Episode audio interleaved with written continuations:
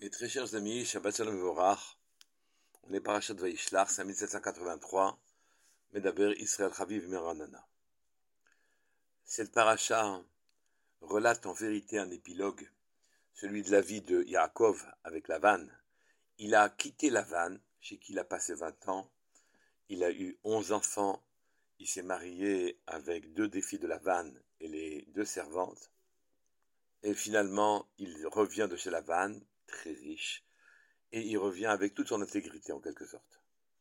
Mais voilà, mais voilà que son frère Esav, qui s'est souvenu qu'il lui avait, que Yaakov lui avait dérobé la Bechora et les Brachot,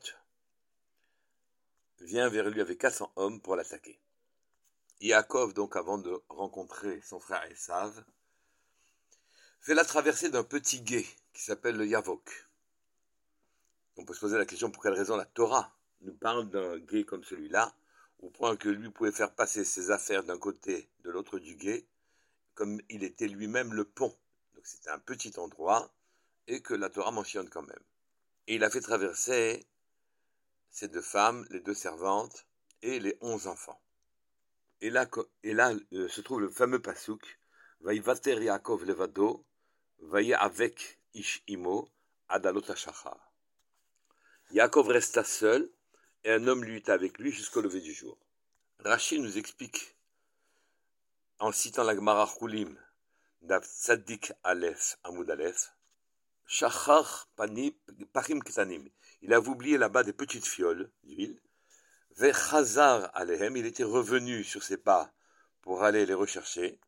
De là, on peut apprendre que pour les tzadikim, leur argent leur est cher, car ils ont fait très attention de ne pas euh, prendre quoi que ce soit Begezel en vol. Ils n'auraient volé l'argent, ils, sont parfaitement honnêtes dans l'argent, et donc cet argent est cher au tzadikim.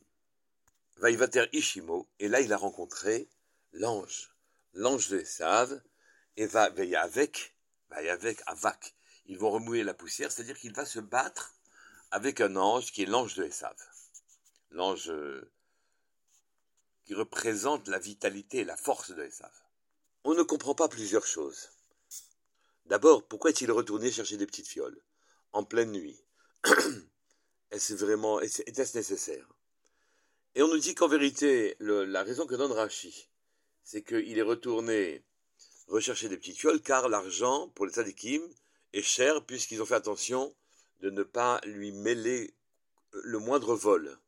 C'est bien, mais nous savons tous que la Torah interdit à un homme de se mettre en danger pour sauver de l'argent, c'est évident. On ne peut pas se mettre, on, peut être mevatlim, être mevatel des mitzvot, oui, pour euh, laisser des mitzvot, pour pouvoir euh, et ne pas se mettre en danger.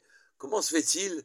Qu'est-ce que Rachi veut dire quand il dit l'argent est cher aux yeux des sadikim parce qu'il leur est précieux parce qu'ils ont fait attention à lui, mais de là à se mettre en danger. Même les mitzvot, on ne les fait pas, si jamais ça représente un danger pour nous.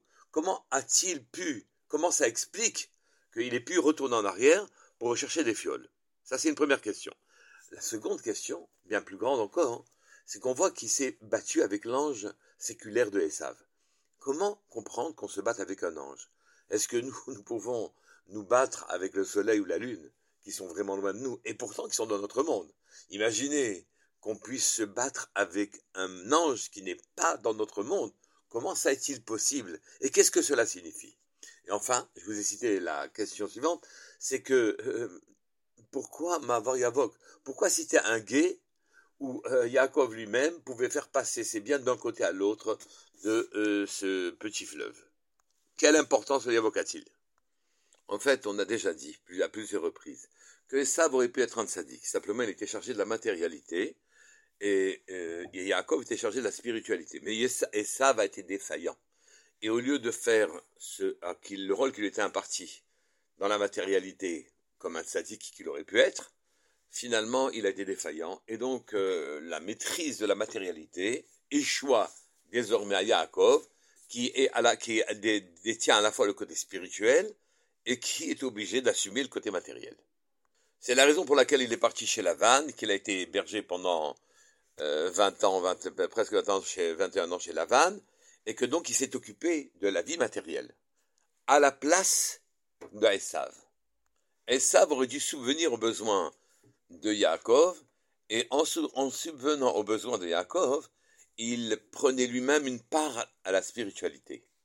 Ce n'est pas ce qui s'est passé. Yaakov a aussi épousé Léa, qui était la femme destinée à Esav et qui devait l'aider dans sa avoda, puisqu'il était impropre faire à jouer son propre rôle dans le monde. Le combat avec l'ange de Esav représente les derniers sursauts de la maîtrise, les derniers combats pour la maîtrise de la matérialité.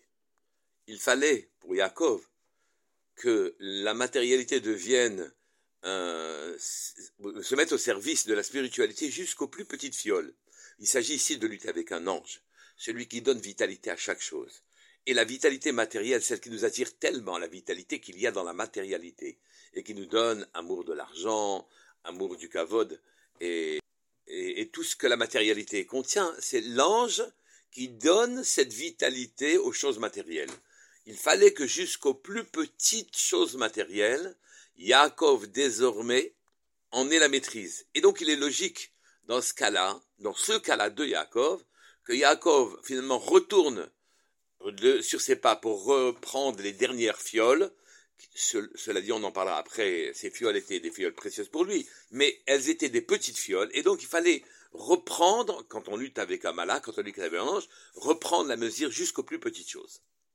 Et les plus petites choses peuvent devenir désormais kelim, des kelim, des instruments pour la spiritualité. Il était donc important pour Yaakov de revenir en arrière pour pouvoir s'assurer cette maîtrise sur la matérialité, qu'il a rôle qui était échu à, à Esav et Esav a, été, défaillant.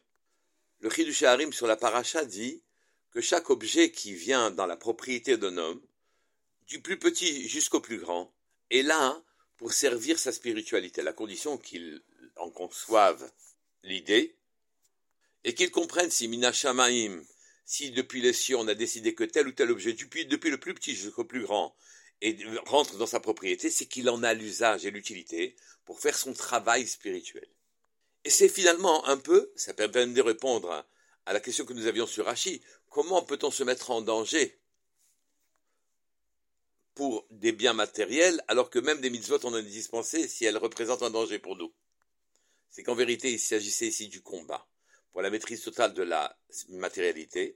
Et même quand Rachi explique que les biens matériels sont chers aux tzadikim car ils ne les ont pas volés, il n'y a pas de vol dedans, il veut dire qu'en vérité, il n'y a pas de vol en ce sens que les biens matériels sont tous, sans exception, utilisés pour leur spiritualité, pour leur euh, et puisque tous leurs biens sont utilisés pour la rouchaniout, ils ne sont pas volés. Pas qu'il y avait ici une cupidité de la part des tzadikim, mais simplement un accomplissement total de la vie, spirituelle en, en, lui, soumettant sa vie matérielle. Donc même Rachi est clair quand il dit, eh bien, il ne, les, les, biens sont chers aux tzadikim car ce sont les instruments de leur spiritualité et en les utilisant pour se développer spirituellement, ils n'ont pas volé les biens dont ils profitent.